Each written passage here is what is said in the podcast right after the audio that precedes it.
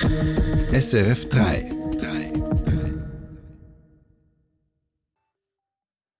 30 Jahre lang wurde nach ihr gesucht. Nun sitzt die Ex-RAF-Terroristin Daniela Klette in Untersuchungshaft. Wie den deutschen Behörden dieser Fahndungserfolg gelungen ist. Dann, knapp zwei Wochen nach dem Tod von Alexei Nawalny, ist in Russland ein weiterer Andersdenkender verurteilt worden. Warum der während seines Prozesses lieber in einem Buch blätterte, als der Verhandlung zu folgen. Außerdem in Lugano steht neuerdings ein Supercomputer für künstliche Intelligenz, warum der es mit den Besten weltweit aufnehmen kann. Das klären wir jetzt im Info 3. Mein Name Annalisa Achtermann. Ja, mehr als 30 Jahre lang war Daniela Klette untergetaucht. Nun wurde die ehemalige Terroristin der Roten Armee-Fraktion kurz RAF in einer Wohnung in Berlin festgenommen. Kurz nachdem das heute publik wurde, vermeldete die Polizei, im Zusammenhang mit der Festnahme von Klette sei eine zweite Person festgenommen worden. Es handele sich um einen Mann, über seine Identität ist aber noch nichts bekannt. Sprechen wir also zunächst über den Fahndungserfolg im Fall von Daniela Klette. Und da die Frage an Auslandredaktor Stefan Reinhardt. Ja, nach Klette ist jahrzehntelang gefahndet worden. Wie ist den deutschen Behörden dieser Coup nun plötzlich gelungen? Ja, diese Festnahme war vor allem ein Resultat der konsequenten Fahndung. Man hat ja nie aufgehört, diese RAF-Terroristen aufzuspüren. Es gab überall noch in Poststellen und anderen Ämtern Plakate. Es gab Zeugenaufrufe. Man sprach immer wieder darüber und offenbar hat jetzt ein Hinweis auf der Bevölkerung dazu geführt, dass man Frau Klette mitten in Berlin verhaften konnte. Was wird Daniela Klette denn vorgeworfen? Das ist eine lange Liste. Es geht da unter anderem um versuchten Mord und diverse versuchte und vollendete schwere Raubüberfälle im Zeitraum von 99 bis 2016. Es war ja so, dass die RAF sich 1998 offiziell aufgelöst hat und diese ehemaligen Terroristen, die mussten sich quasi als ganz normale Kriminelle durchschlagen, schlicht und einfach um Geld zu haben.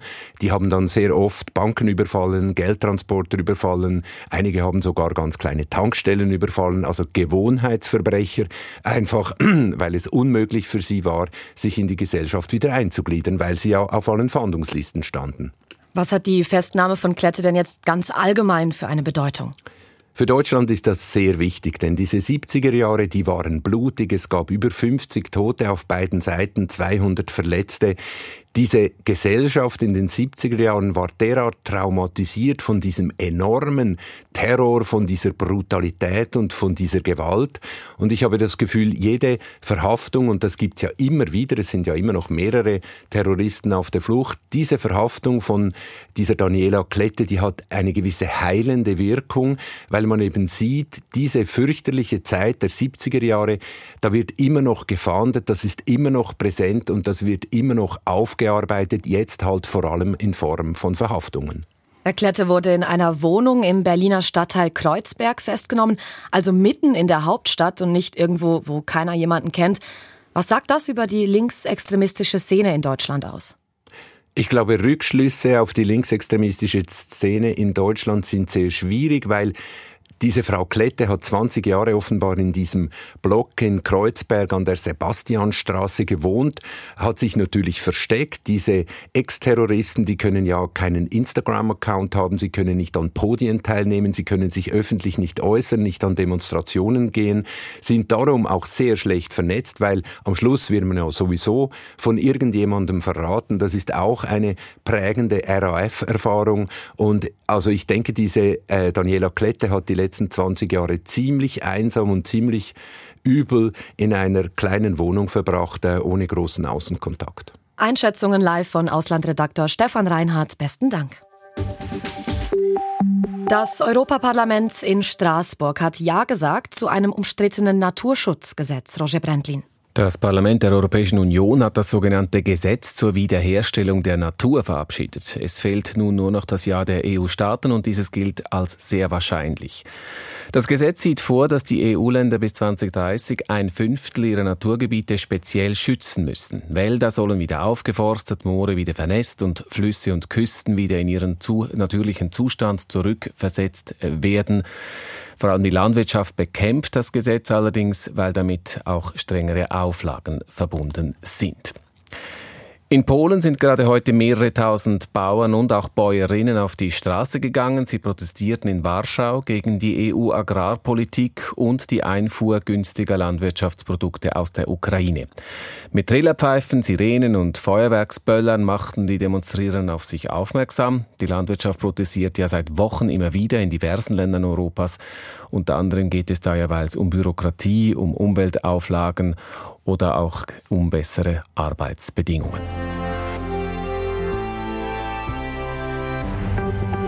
Dass es in Russland gefährlich ist, eine andere Meinung öffentlich zu vertreten als die der Regierung, zeigen verschiedene Fälle. Zuletzt der von Alexei Nawalny, der vor zwei Wochen in einem sibirischen Straflager gestorben ist. Heute hat es einen weiteren prominenten Andersdenkenden eingeholt. Der Menschenrechter Oleg Orlov ist von der Organisation Memorial, muss für zweieinhalb Jahre ins Straflager, weil er den russischen Angriff auf die Ukraine kritisiert hatte. Russland-Korrespondent Callum McKenzie. In seinem Glaskäfig im Gerichtssaal zog es Oleg Orlov vor, in Franz Kafkas Roman Der Prozess zu blättern, statt der Verhandlung große Beachtung zu schenken. Seine Botschaft war klar. So grausam und unbegründet wie im Roman sei auch das Verfahren gegen ihn. Solche Verfahren sind für Arlov nichts Neues. Er war Gründungsmitglied der Menschenrechtsorganisation Memorial, die sich in den 1980er Jahren auf die Fahne schrieb, die Verbrechen des Stalinismus aufzuarbeiten. Memorial wurde zu einer treibenden Kraft beim Niedergang des autoritären sowjetischen Systems. Nach dem Fall des Kommunismus stand die Gruppe für ein neues, offenes Russland. Arlov war kurze Zeit im Parlament tätig, später beriet er Wladimir Putin persönlich als Mitglied des Menschenrechtsrates des russischen Präsidenten. Diese Zeiten sind vorbei. Arlov und Memorial ließen sich nie vom russischen Staat vereinnahmen und blieben kritisch. Die russische Großinvasion der Ukraine hat Arlov scharf verurteilt. Deswegen wurde ihm vorgeworfen, er habe Russlands Armee diskreditiert. In Anlehnung an Kafka versuchte er, die Absurdität der Vorwürfe deutlich zu machen. Ich bekenne mich nicht schuldig und verstehe die Anklage nicht, sagte er dem Gericht.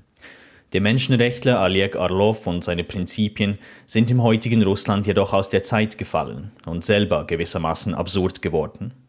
Das Urteil gegen ihn ist mild im Vergleich zu den jahrzehntelangen Haftstrafen, die anderen Dissidenten auferlegt werden. Solche Strafen gab es zuletzt in der Stalinzeit, die Arlov und Memorial bewältigen wollten. Doch statt einer Geschichtsbewältigung missbraucht Machthaber Putin jetzt die Geschichtsschreibung, um seinen Krieg und seine Repression zu rechtfertigen. Für einen Oleg Arlov ist daher in der russischen Gesellschaft kein Platz mehr. Auch Memorial wurde schon 2021 per Gerichtsbeschluss aufgelöst. Haben Sie keine Angst davor, dass die Unterdrückungsmaschinerie früher oder später auch diejenigen, die sie vorangetrieben haben, überrollen wird? fragte Arlov seine Richter rhetorisch. Das ist in der Geschichte schon oft passiert. Aber in Russland scheint die Wiederholung der Geschichte längst unaufhaltbar. Und nochmal zu Roger Brandlin. Die Familienstiftungen in der Schweiz sollen mehr Kompetenzen erhalten. Dies befürwortet nach dem Ständerat nun auch der Nationalrat. Genau, es handelt sich um einen Vorstoß von FDP-Ständerat Thierry Burkhardt. Dieser argumentierte Burkhardt, in der Schweiz hätten Familienstiftungen im Vergleich zum Ausland weniger Möglichkeiten.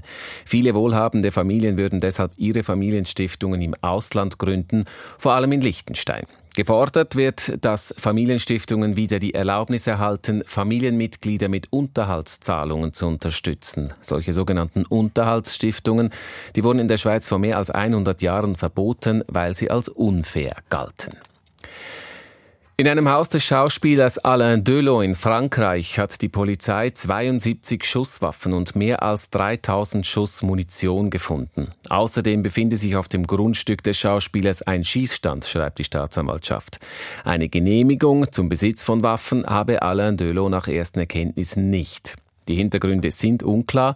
Alain Delon, der neben dem französischen auch den Schweizer Pass besitzt, ist 88 Jahre alt und schwer krank.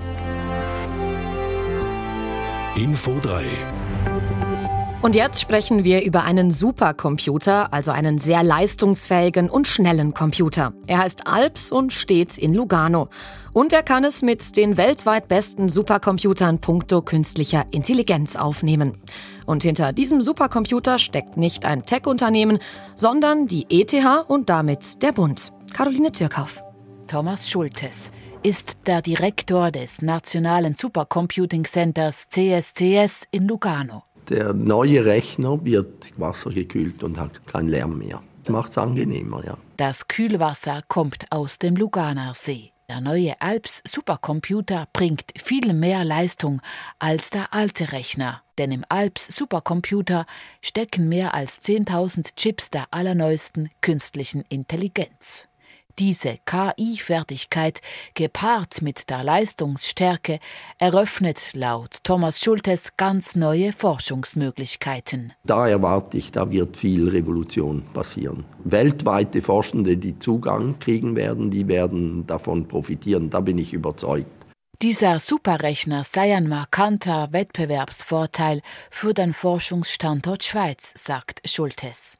Da er im Besitz der Eidgenössischen Technischen Hochschule ETH ist, dürfen nicht private Kapital schlagen aus diesem Superrechner. Alps sei nicht Gewinn, sondern lösungsorientiert, zum Beispiel wenn es darum gehe, noch genauere Wetter- und Klimaszenarien zu entwerfen. Da kann man Vorhersagen viel präziser machen für bestimmte Orte südlich vom Himalaya geschaffen mit Überschwemmungen und so. Mit diesen neuen Entwicklungen in diesen Modellen können Sie besser verstehen, was passiert in zehn Jahren an einem Ort. So gesehen soll der neue Supercomputer, der in Lugano in Betrieb geht, helfen, die Welt von morgen besser zu machen. In den Augen von SRF Digitalexpertin Tanja Eder kommt diese Ausbaustrategie des ETH-Centers gut an. Wenn ein Forschungsstandort vorne mit dabei sein will, muss er heute KI einsetzen können. Für KI braucht es eine Infrastruktur, vor allem braucht es Computerchips, die hochspezialisiert sind. Diese Chips, die sind im Moment extrem nachgefragt. Forschungsinstitute und sogar Staaten haben einen ziemlich schweren Stand gegen die großen Tech-Firmen, die die begehrten Chips aufkaufen für ihre kommerziellen Anwendungen. Dass sich das CSCS frühzeitig solche Chips sichern konnte und diese Infrastruktur der Forschung nun zur Verfügung stellen kann, ist ein Glücksfall für die Schweiz. Dieser Glücksfall führt dazu, dass in Lugano die Grundlagen geschaffen werden für hochkarätige Forschung, ganz ohne Lärm, dafür gekühlt mit Seewasser. Und ob morgen mal wieder die Sonne rauskommt, sagt uns Roger Brendling gleich nach den aktuellen Börsendaten von SIX. Der Swiss Market Index liegt im Moment bei 11.460 Punkten, also leicht im Plus von 0,1 Prozent. Der Euro wird zu 95 Rappen 39 gehandelt und der Dollar zu 87 Rappen 95. Die Sonne, ja, die kommt morgen zurück. Am Abend gibt es im Flachland noch wenige Aufhellungen, dann morgen ist es im Norden und im Süden zumindest zeitweise richtig sonnig. Und dies bei 8 Grad im Norden und 13 im Süden. Das war's von uns für heute. Verantwortlich für die Sendungen waren Salim Staubli, Roger Brendlin und Annalisa Achtermann. Wir wünschen einen schönen Abend.